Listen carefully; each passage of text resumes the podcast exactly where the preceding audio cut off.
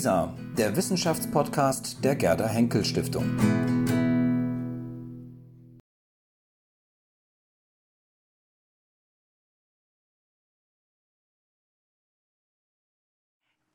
Der Titel lautet Vermessen Computer in Geistes, äh, Geisteswissenschaften. Das ist ganz wichtig. So, Messen hat etwas mit Zahlen zu tun und die Geisteswissenschaften zentrieren sich jedoch um Zeichen. Das Messen war daher eine natürliche Domäne der Naturwissenschaften, die ihr, äh, ihren Zugang zur Wirklichkeit durch, äh, durch das äh, Quantifizierbare sucht.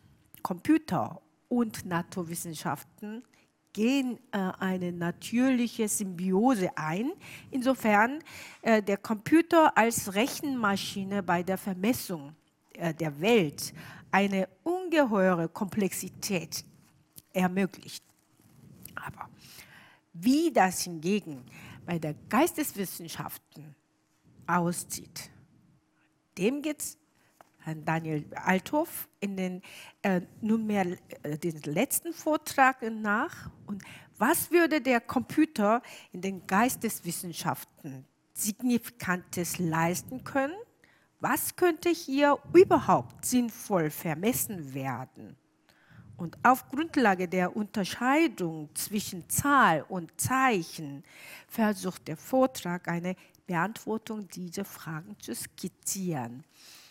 So, Herr Daniel Althoff ist der wissenschaftliche Mitarbeiter der äh, Initiative Telota, äh, die, die Electronic Life of the Academy, äh, eine 2001 an der BWAW ins Leben gerufene Initiative, die Instrumente entwickelt, mit denen die Akademie ihre Forschungsergebnisse digital dokument, äh, erarbeiten und dokumentieren und präsentieren kann. Ja, Herr Althoff.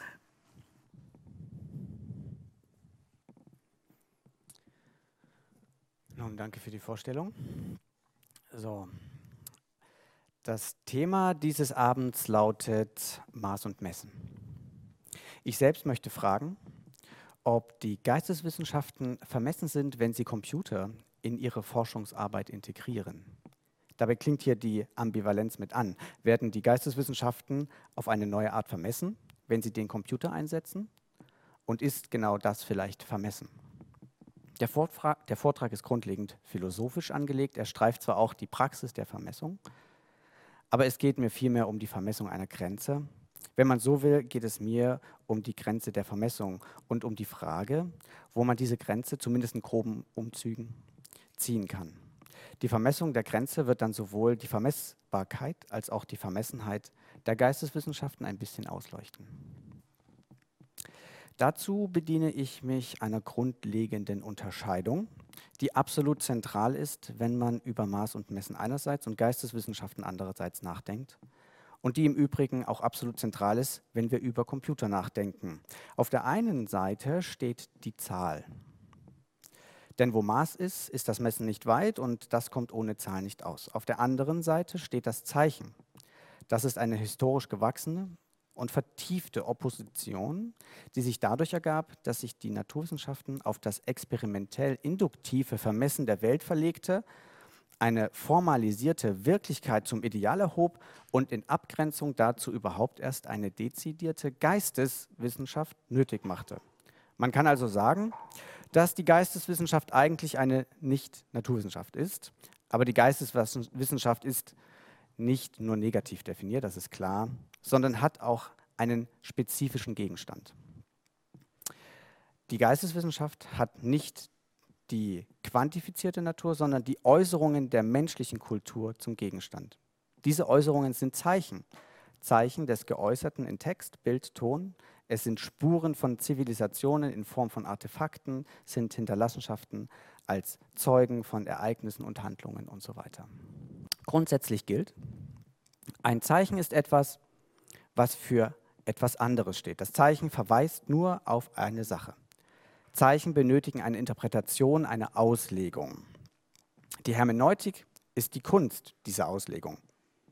Mit analogen Zeichen kann man jedoch nicht per se operieren. Das heißt, man kann mit ihnen nicht rechnen, wie man das mit Zahlen kann. Man kann mit Zeichen nur lesen, man kann Zeichen nur lesen und deuten. Das erfordert ein komplexes semantisches und kulturelles Wissen. Was das Zeichen bedeutet, erschließt sich erst Vermöge dieses Wissens, was selbst Zeichen vermittelt ist. Die Bedeutung eines Zeichens ist also abhängig von einem historischen Diskurs, den das Zeichen selbst verändert. Das heißt, es besteht eine Wechselwirkung zwischen Zeichen und Kontext. Der Kontext bestimmt das Zeichen und das Zeichen wirkt auf den Kontext. Und da befinden wir uns in einem hermeneutischen Zirkel.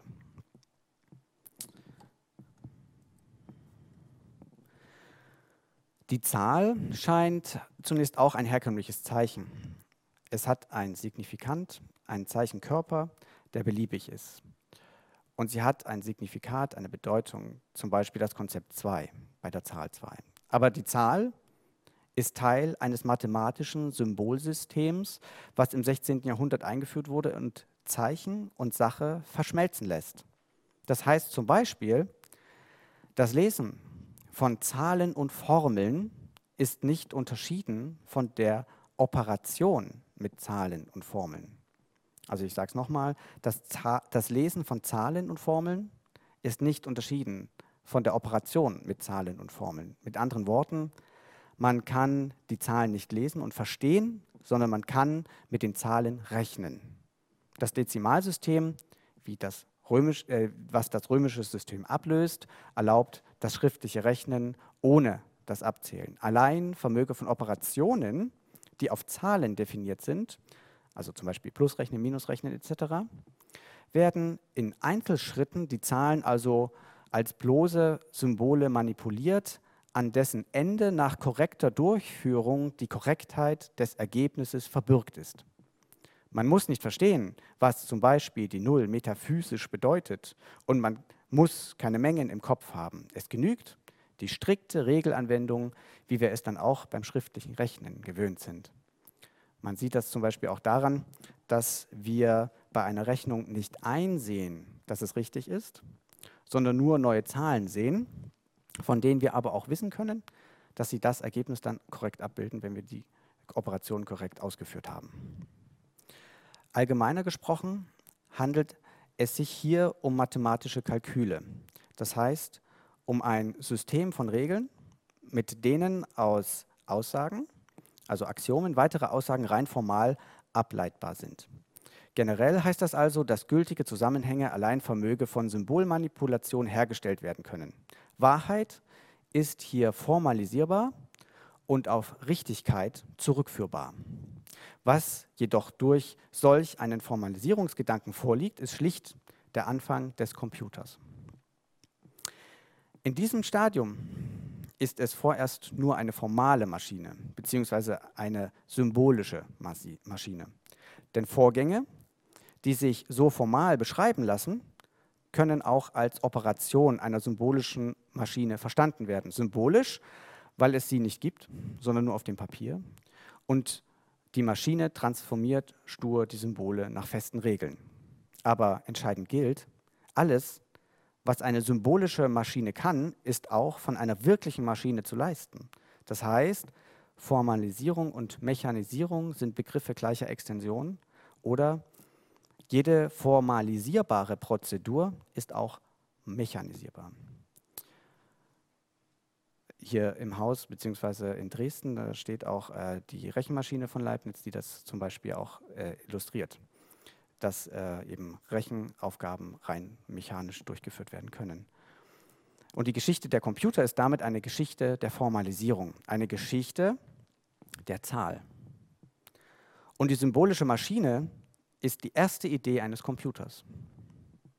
Das heißt also, dass der Computer nicht nur mit der Idee der automatisierten Verarbeitung aufs engste verwoben ist, sondern zugleich auch mit der Idee der Wahrheitsfähigkeit und Welthaftigkeit solcher automatisierten Symbolmanipulationen. Die Geschichte der Computer beginnt sehr früh also damit, dass wir uns im Rechnen selbst wie Maschinen verhalten und geistige Tätigkeiten geistlos wie Maschinen ausführen. Die Erfindung der Maschine hat ihre Voraussetzung damit darin, dass wir zuerst Maschinen wurden, um dann zu lernen, diese Automatismen zu automatisieren. Das heißt, sie an Maschinen zu delegieren.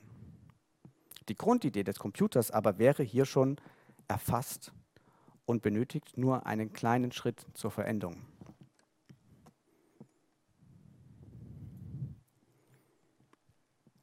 Die Vollendung der Idee des Computers liefert Alan Turing mit seiner Turing-Maschine.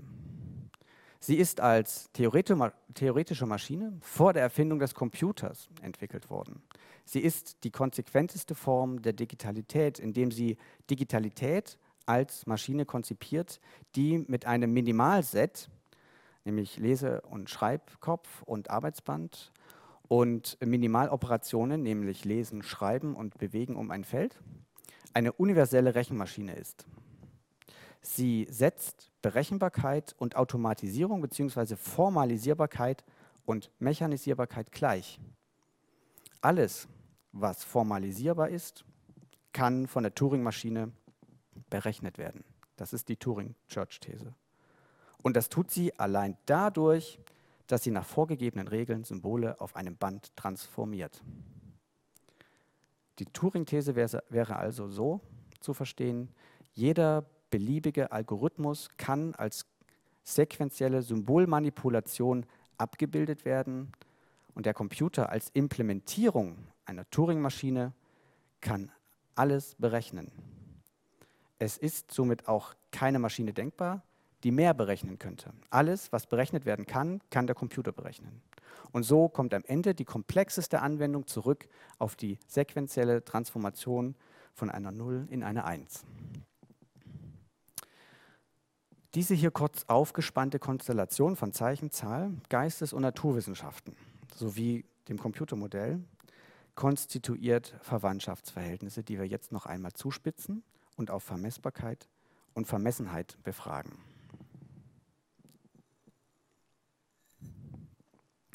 Sehr tätisch und vereinfacht ließe sich nämlich Folgendes sagen. In den Naturwissenschaften ist die Natur als quantifizierbare Größe Objekt, das mit Hilfe von allgemeinen Gesetzen beschrieben wird. Die Naturwissenschaften bewegen sich in einem physikalischen Raumzeitkontinuum. Die Geisteswissenschaften befassen sich im weitesten Sinne mit der Vielschichtigkeit der Kultur, wie sie sich in den überlieferten Zeichen rekonstruieren lässt. Die Geisteswissenschaften bewegen sich damit in einem historischen Raumzeitkontinuum. Die Naturwissenschaften formulieren Gesetze zu den Zusammenhängen von Gegenständen und, oder Phänomenen und die Zahl macht die Gesetze berechenbar und universell. Die Natur wird somit erklärbar. Die Geisteswissenschaften formulieren Thesen zu den symbolischen Verweiszusammenhängen, von denen die überlieferten Stücke oder Texte als Zeichen zeugen. Als das Zeichen macht den Verweiszusammenhang deutbar und die Kultur wird verstehbar.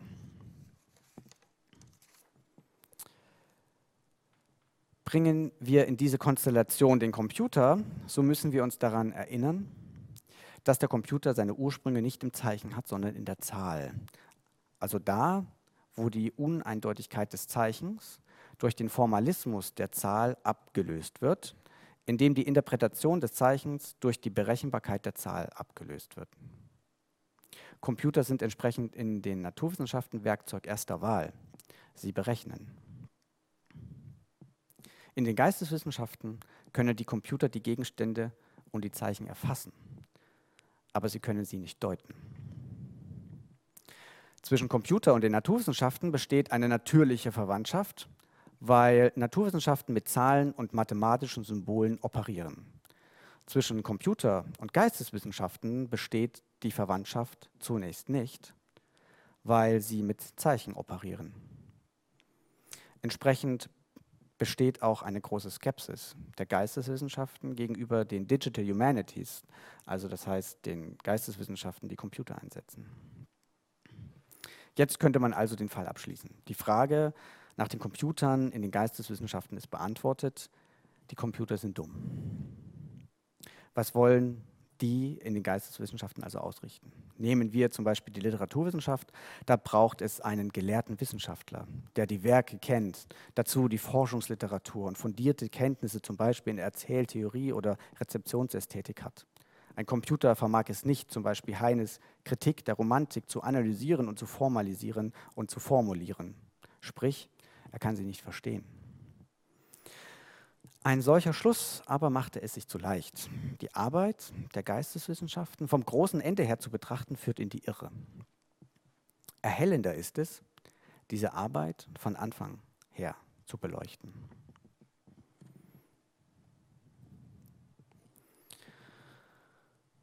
Der Anfang aller Wissenschaft ist die methodisch ausweisbare Differenz.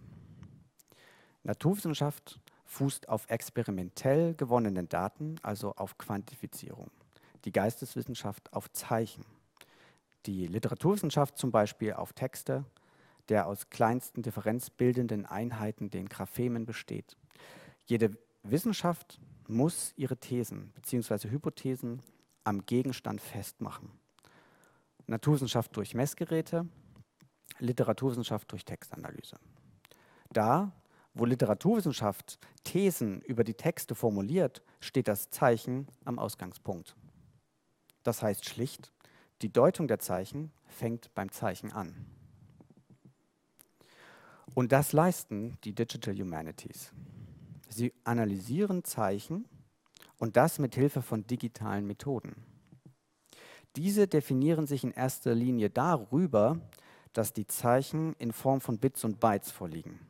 Das heißt, die Digital Humanities transformieren die Zeichen, welcher Art auch immer, in eine diskrete Repräsentation aufgebaut aus 0 und 1.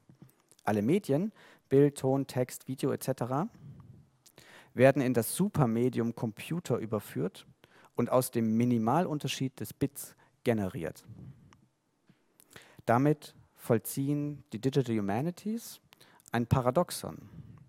Die Digitalisierung verlagert das materiale Zeichen ins Virtuelle. Diese Virtualisierung wird gemeinhin als eine Entmaterialisierung verstanden. Aber indem die Digital Humanities digitalisieren und virtualisieren, stärken sie gerade die Dimension der Materialität. Denn indem sie den Text in seine Bestandteile aufbrechen, bergen sie dessen Zeichenmaterialität, also die Materialität, die den Text selbst bildet. Und hier auf dieser basalen Ebene, vor der großen Auslegungsarbeit der Gelehrten, leistet der Computer Entscheidendes, indem er Zeichen, der Gegenstand also der Geisteswissenschaften, digital, also als 0 und 1, repräsentiert und mit Hilfe von Programmen automatisiert verarbeitet.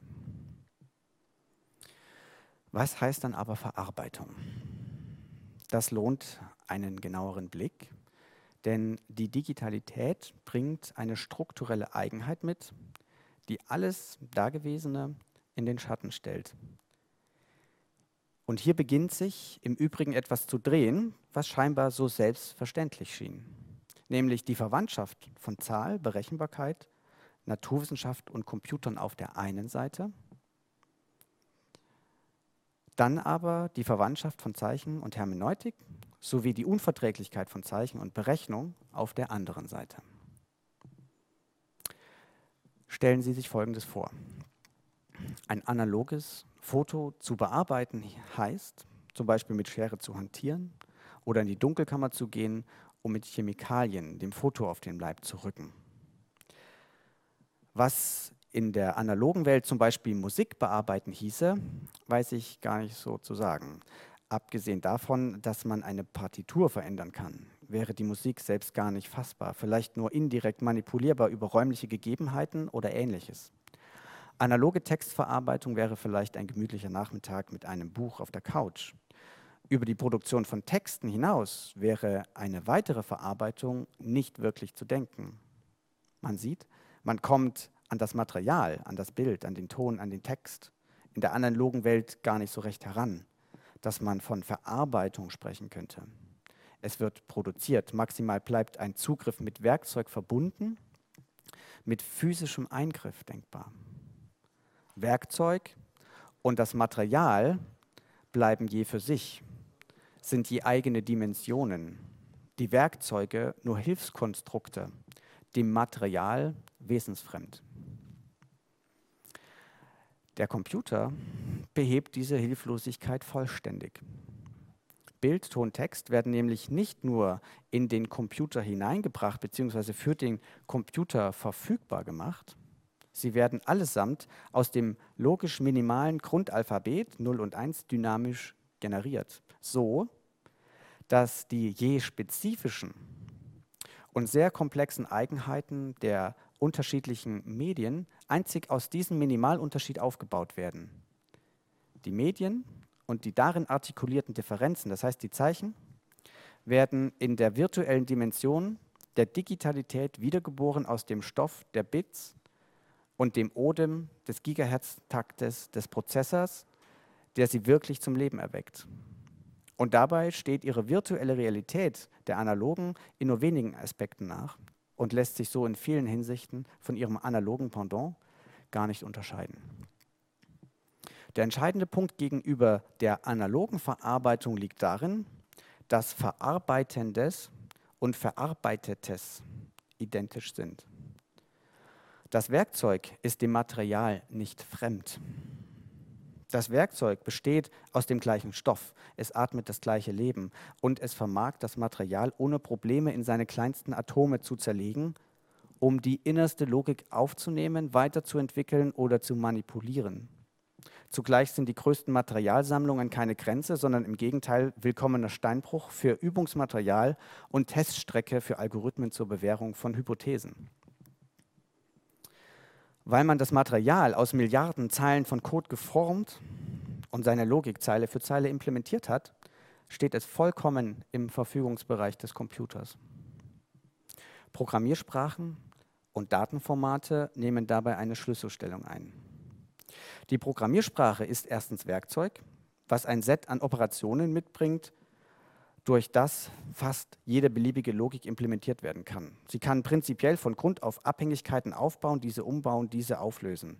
Die Programmiersprache ist zweitens auch eine formale Sprache, die über ein Set an Symbolen, ein Set an Regeln definiert, die über diesen Symbolen ausgeführt werden können, um gültige Ausdrücke zu erzielen. Der Vorteil gegenüber der bloßen Berechnung mit Zahlen besteht nun darin, dass die Symbole beliebig komplex sein und ganz unterschiedliche Abhängigkeiten implementieren können. Diese Symbole als zu verarbeitende Elemente können auch externalisiert sein. Das heißt, Programme können mit Daten gefüttert werden, die in spezifischen, genau definierten Formaten vorliegen. Die Digitalisierung erlaubt es also nicht allein, verschiedene Objekte als Bits vorliegen zu haben. Sie ermöglicht es, diese Objekte minutiös zu rekonstruieren und mit zusätzlichen Informationen, Kontexten, Abhängigkeiten, Referenzen, Verbindungen, Verlinkungen zu ergänzen. Der Computer entspringt der Zahl, dem Kalkül, dem Ideal der Berechenbarkeit.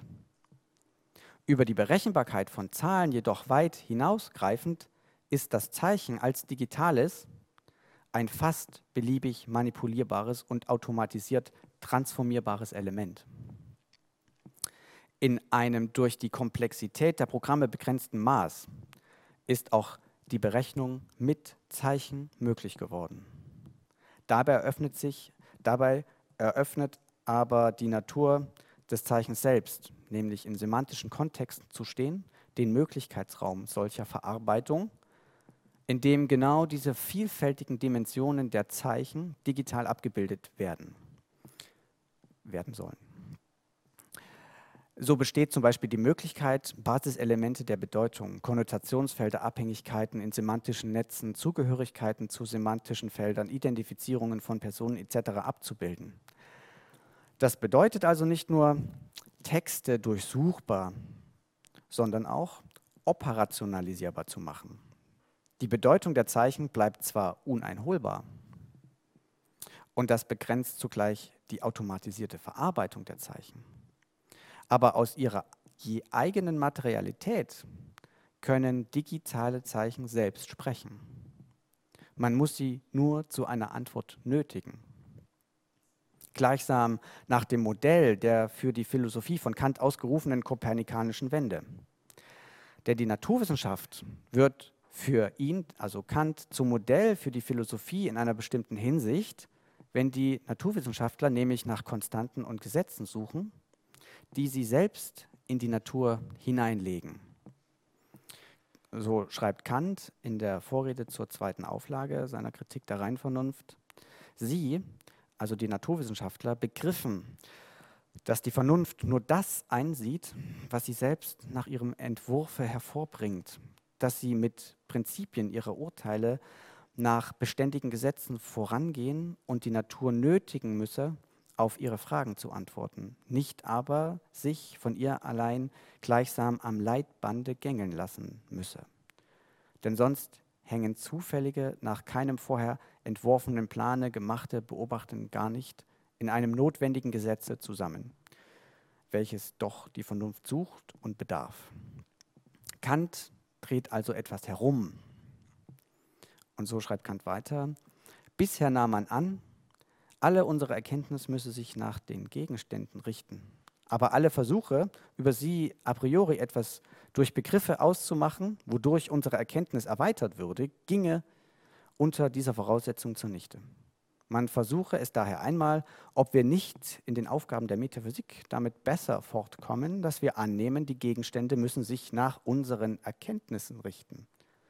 Solches welches so schon besser mit dem verlangten Möglichkeit der Erkenntnis derselben a priori zusammenstimmt.